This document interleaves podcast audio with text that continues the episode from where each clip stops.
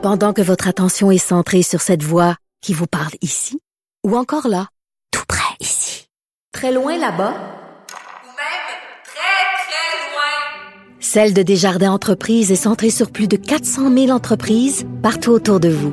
Depuis plus de 120 ans, nos équipes dédiées accompagnent les entrepreneurs d'ici à chaque étape pour qu'ils puissent rester centrés sur ce qui compte, la croissance de leur entreprise. Salut tout le monde, j'espère que vous allez bien. Et pour ceux qui se le demandent, pour ceux qui s'en peuvent plus à propos de la dinde noire de Saint-Prosper, qui occupe une large partie de l'espace médiatique depuis hier, sachez qu'on suit ça pour vous, hein, ce, cette, ce périple qui est sans cesse en développement. Peut-être qu'au cours de l'émission, on apprendra euh, des nouvelles sur la dinde noire qui continue à sévir et euh, graffiner les hoods de char des habitants de Saint-Prosper. Il y a des gens qui ont qui avaient des solutions hier pour la dinde. Installer un couch aux limites de la ville en était une euh, qui a été proposée plusieurs fois. Donc, on ne sait pas. Peut-être habitant Saint-Prosper, installer un beau divan lettre à la sortie. Conduisez-la aux portes de la ville, comme qu'on dit par chez nous. Hey, aujourd'hui, c'est la gliolée des médias et bon, euh, la moitié des comptoirs d'aide alimentaire manquent de denrées. C'est le moment de se montrer généreux. Euh, c'est la 19e édition. Il va y avoir tout le gratin médiatique, des bénévoles, des vedettes hein, qui vont se déployer dans les rues de Montréal. Il va y avoir 350 points de collecte dans la rue pour recevoir vos dons, euh, des denrées non périssables. Non, vous ne pouvez pas apporter le cadavre de la dinde noire parce qu'elle va périmer, OK? Euh, et cette année, il y a des porte-paroles, comme à l'habitude, Alexandre Champagne, qui était là hier, en fait partie. Je vais moi-même aller faire ma part tantôt devant les studios de Cube. Oui, oui, coin Sainte-Catherine et Berry, juste en face, hein, sans surprise, du métro Berry-UQAM de la place Émilie Gamelin. Donc, ça vous tente de venir euh, me serrer la main ou peut-être me cracher au visage, venez, soyez là. Mais crachez-moi pas d'en face, là, c'est une blague.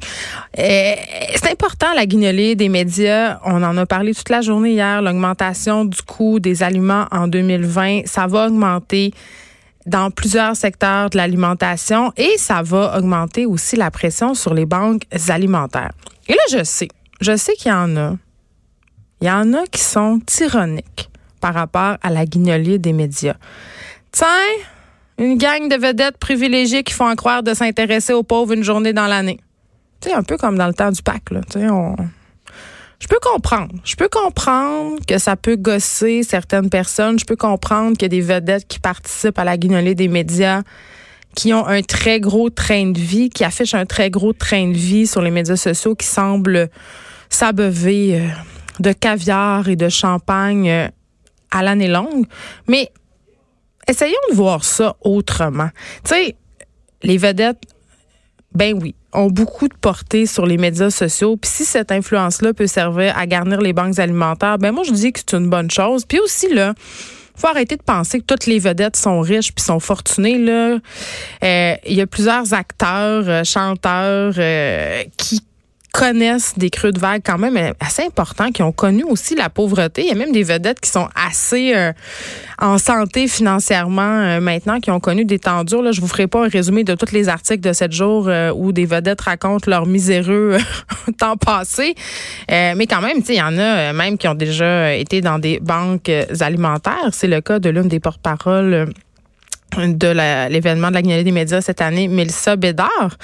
Euh, donc, quand même, euh, la pauvreté, ça épargne personne. Et je dois dire, moi-même, c'est pas que je veux me comparer à une vedette, là, c'est pas ça pantoute, mais je veux dire que ça peut arriver à tout le monde. J'ai déjà été dans une banque alimentaire euh, pour aller chercher de la bouffe. C'était, euh, ça se passait quand j'étais étudiante à l'université. Moment de ma vie où je gérais assez mal mon budget, je dois le dire, et moment de ma vie où je roulais pas sur l'or non plus. Je m'en rappelle comme c'était hier. J'avais pris l'autobus pour y aller. Je m'étais renseignée euh, sur une banque alimentaire qui était euh, pas si près de chez nous finalement. Euh, c'était dans un sol d'église et quand je suis descendue en bas, quand j'ai descendu l'escalier, j'avais un peu, j'étais pas bien, j'avais honte. Je trouvais que j'avais pas rapport là. Moi, la petite fille privilégiée d'un père entrepreneur qui a jamais manqué de rien. Mais tu sais, pour vrai, faut sortir de la tête que justement les personnes qui utilisent les banques alimentaires, ce sont forcément des personnes très très pauvres qui sont dans la rue. Là. Euh, j'en parlais hier soir à LCN à l'émission de Julie Marco justement. Le visage de la pauvreté a changé. C'était d'ailleurs le slogan de la campagne de pub d'un comptoir alimentaire bien connu. Des gens qui ont des qui travaillent qui ont des jobs à temps plein, qui fréquentent les comptoirs alimentaires parce qu'ils sont plus capables de joindre les deux bouts. Le coût de la vie a augmenté. Donc, c'est ça. Allez-y à Montréal aujourd'hui. Euh, c'est ouvert jusqu'à 18 heures. On ramasse des dons pour Moisson Montréal, Jeunesse au Soleil, Société euh, Saint-Vincent-Paul, pardon. Et là, euh, c'est sûr qu'aujourd'hui, c'est la grosse journée, mais vous pouvez donner quand même jusqu'au 24 décembre dans plus de 1000 lieux de collecte. vous avez, par exemple, Provigo Maxi, les pharmacies Jean Coutu, les bureaux de la capitale. et je veux juste dire, là, donner c'est important, mais c'est pas juste maintenant. Là, je parle du 24 décembre, mais on le sait, les banques alimentaires l'été sont bien vides. On dirait qu'on a la générosité euh, moins là quand ce n'est pas le temps de Noël. Euh, donc, faites ça, faites un don. Vous pouvez le faire en ligne sur le site de la Vous pouvez même le faire euh, par téléphone ou en textant remplir au 20 222 pour faire un don de 10 dollars. Aujourd'hui, à l'émission, on a de la grande visite. Jonathan Roberge qui a fait une bien triste annonce sur les médias sociaux plus tôt cette semaine. Master Bugarici sera là aussi pour nous parler d'autorité, du rapport que nous avons à l'autorité aujourd'hui. Bon, moi j'ai un problème avec l'autorité là, je pense que c'est pas une cachette pour personne euh, et quand c'est le temps de l'exercer avec mes enfants, pourtant j'en ai pas. Je suis considérée comme une mère assez sévère par beaucoup de mes amis, par beaucoup euh, de parents des, euh, des amis de mes enfants aussi. Et je sais que pendant le temps des fêtes, mon autorité sera mise à rude épreuve. Je vais être confrontée à des parents qui pensent pas comme moi, à des systèmes qui sont différents de chez nous. Juste à l'idée de penser que mes enfants vont avoir le droit de manger des choses qui sont chez nous exceptionnelles un peu partout dans la famille pendant le temps des fêtes, je suis déjà gossée. Et on va se poser la question aussi avec Master Bugarici, euh, les enfants rois.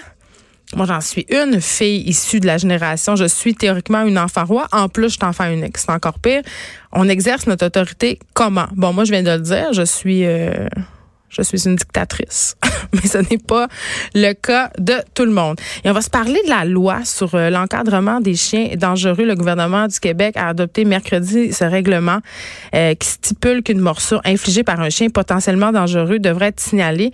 Un cadre qui est bienvenu disent les vétérinaires. Mais je sais pas, ce plan-là comporte plusieurs zones grises. Il y a des failles. On aura Jean Gauvin, président de l'Association des médecins vétérinaires du Québec, en pratique des petits animaux à l'émission pour en jaser.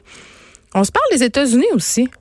Les États-Unis, le plus meilleur pays du monde. En tout cas, pas selon Karina Marceau, euh, chroniqueur au Journal de Montréal, qui signe une chronique assez incendiaire sur le pays de l'oncle Sam. On aura aussi Marjolaine Goudreau, pardon, présidente du Récif, c'est un regroupement d'intervenantes sociales au Québec. On va parler d'une lettre publiée par la presse ce matin sur une culture du silence dans le système de la santé. Euh, 200 chercheurs professionnels de la santé justement dénoncent cette culture-là. Euh, en gros, on donnerait des soins de santé à la chaîne comme dans une usine et les soignants, ben on les enjoint de ne pas parler hein, au nom du devoir de loyauté. Puis le pire là-dedans, vraiment, là, c'est que cette méthode de gestion-là a un nom. C'est une méthode qui existe déjà en gestion d'usine. Ça s'appelle la méthode Toyota. Sauf que là, ce sont des humains qu'on soigne. Hein? C'est pas des patates. Hein? Une nouvelle étude aussi, une chose qu'on les a, les études, suggère euh, qu'il faudrait nourrir des aliments allergènes nos enfants, nos enfants très jeunes, pour prévenir justement les réactions allergiques. Je connais bien des parents d'enfants allergiques qui seraient pas d'accord avec ça. C'est très, très épeurant quand sortent des informations comme ça dans les médias pour les parents qui sont aux prises avec des enfants qui ont des allergies graves. Je parle d'allergies mortelles, je sais pas moi, au lait, aux œufs, aux protéines bovine. C'est quoi cette étude-là? Qu'est-ce qu'on doit faire? Parce que là, moi, comme mère, je sais plus me. On va faire le point avec Dominique Seigneur de chez Allergie Québec. Et là, avec la petite neige qui tombe, c'est pas juste la guignolée, il y a aussi des sorties de route, malheureusement. Euh, plusieurs conducteurs semblent, je vais être poli, rouillés, hein? à l'approche de l'hiver. Il faut juste avoir été sur l'autoroute 40 deux secondes ces derniers jours pour se rendre compte que la plupart des gens te collent quand même dans le derrière. Ils font toutes sortes d'affaires qui sont ultra dangereuses quand c'est glissant. On va se donner des petits trucs de conduite hivernale avec Fred Mercier. Je sais que vous êtes une coupe à vous en aller dans vos familles dans pas. Souvent, c'est loin, on fait beaucoup de kilométrage et des conducteurs du dimanche on en rencontre un char puis une barge. Dave Morgan sera là aujourd'hui aussi à l'émission plusieurs sujets aujourd'hui. Dave Morgan fait le tour euh, des sujets. Euh, c'est Gala des Oliviers dimanche, évidemment. Retour sur le Black Friday. Il veut nous parler d'alcool au volant. Je sais pas pourquoi. Peut-être qu'il y a une histoire euh, à raconter. Et tenez-vous bien, il va nous parler de nos parents, le rapport de nos parents à la pornographie ça aurait l'air que Dave a eu des aveux de son père puis de sa grand-mère. Je, je, sais pas. Euh, je sais pas si j'ai vraiment le goût d'entendre ça. Une fois, j'avais trouvé des systèmes euh, dans le tiroir de mes parents, puis je, honnêtement, je sais que mes parents ont une sexualité, là, ils m'ont eu, mais on dirait que j'aurais aimé ça dévoir ce que j'ai vu. J'aurais aimé ça effacer ça de, de mon cerveau.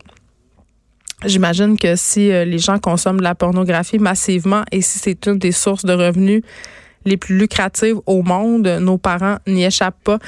Euh, je veux qu'on fasse un petit retour sur les labs écoles. Décidément, euh, on en apprend de plus en plus des choses intéressantes sur ce beau projet hein, qui est maintenu à bout de bras par nos poster boys de l'éducation. J'aime ça dire ça. Ricardo, euh, l'arrivée, hein, ce grand pédagogue. Euh, J'aime ses recettes à Ricardo, là, pour vrai. J'ai même sa mijoteuse. Sa mijoteuse de marque Ricardo. Elle fonctionne très, très bien. OK? Mais euh, pour faire une réforme de l'éducation, il me semble qu'un gars avec une statue de tir, c'est pas. Je sais pas. on jase, je trouve que Pierre Lavoie, c'est déjà plus crédible quand on sait qu'il y a un manque d'éducation sportive flagrante dans nos écoles. Bon, vous allez me dire, euh, t'arrêtes pas de dire que ça serait le fun qu'il y ait un retour des cours de cuisine dans nos écoles. Bon, c'est vrai, mais il y a d'autres euh, besoins plus urgents et c'est vraiment ce que nous apprend euh, notre bureau d'enquête ce matin. le lab école, hein, se ferait au détriment de besoins, mettons, qui seraient plus pressants. Puis là, euh, on le sait, le Lab École, ça a été mis en place par le gouvernement libéral. Et là, l'ex-ministre libéral aurait profité d'un pouvoir extraordinaire que son gouvernement lui a accordé pour faire passer euh, des projets de construction non recommandés, dont trois Lab École. Euh, et là, on, les a priorisés devant des établissements justement qui débordaient. On le sait, on est en surpopulation, des, établissements qui avaient des besoins là, de travaux urgents. Par exemple, une école en Outaouais, ok, qui avait besoin d'un agrandissement. Euh, on l'a pas fait cette école-là s'est retrouvée avec des, des roulottes, là, tu sais, les petites roulottes là, en arrière. Ça, c'est les roulottes. À chaque fois qu'on parle aux gens de l'éducation, ils nous disent que ça n'existe pas, ces roulottes-là, que c'est une genre de légende urbaine. Ça existe en Outaouais. Des toilettes, pas, de, pas de toilettes, pas d'eau courante pour accueillir euh, les enfants. On a préféré euh, faire euh, des labs écoles. Donc là, nos enfants sont dans des petites roulottes en arrière. Peut-être en proie à la menace de dinde noire. On sait pas. Mais c'est quand même assez capotant. J'avais le ministre Roberge en début de semaine ici même et j'avais, j'ai posé la question. J'ai dit, est-ce que le projet des labs écoles est en train de se faire au détriment euh, de populations moins favorisées? Est-ce qu'on est en train de priver certaines écoles qui ont des besoins criants au profit de ces projets-là? Il m'a répondu, ben non, on ferait jamais ça. Vous pouvez être assurée, Madame Peterson, que tout, était, tout est fait pour que tout soit fait et que personne ne va manquer de rien, que tout le monde va avoir accès à tout. Ben, expliquez-moi, Monsieur Roberge, hein, que c'est pas exactement ça qui se passe ici. J'ai vraiment bien hâte de savoir euh, ce qu'on va faire euh, avec ça.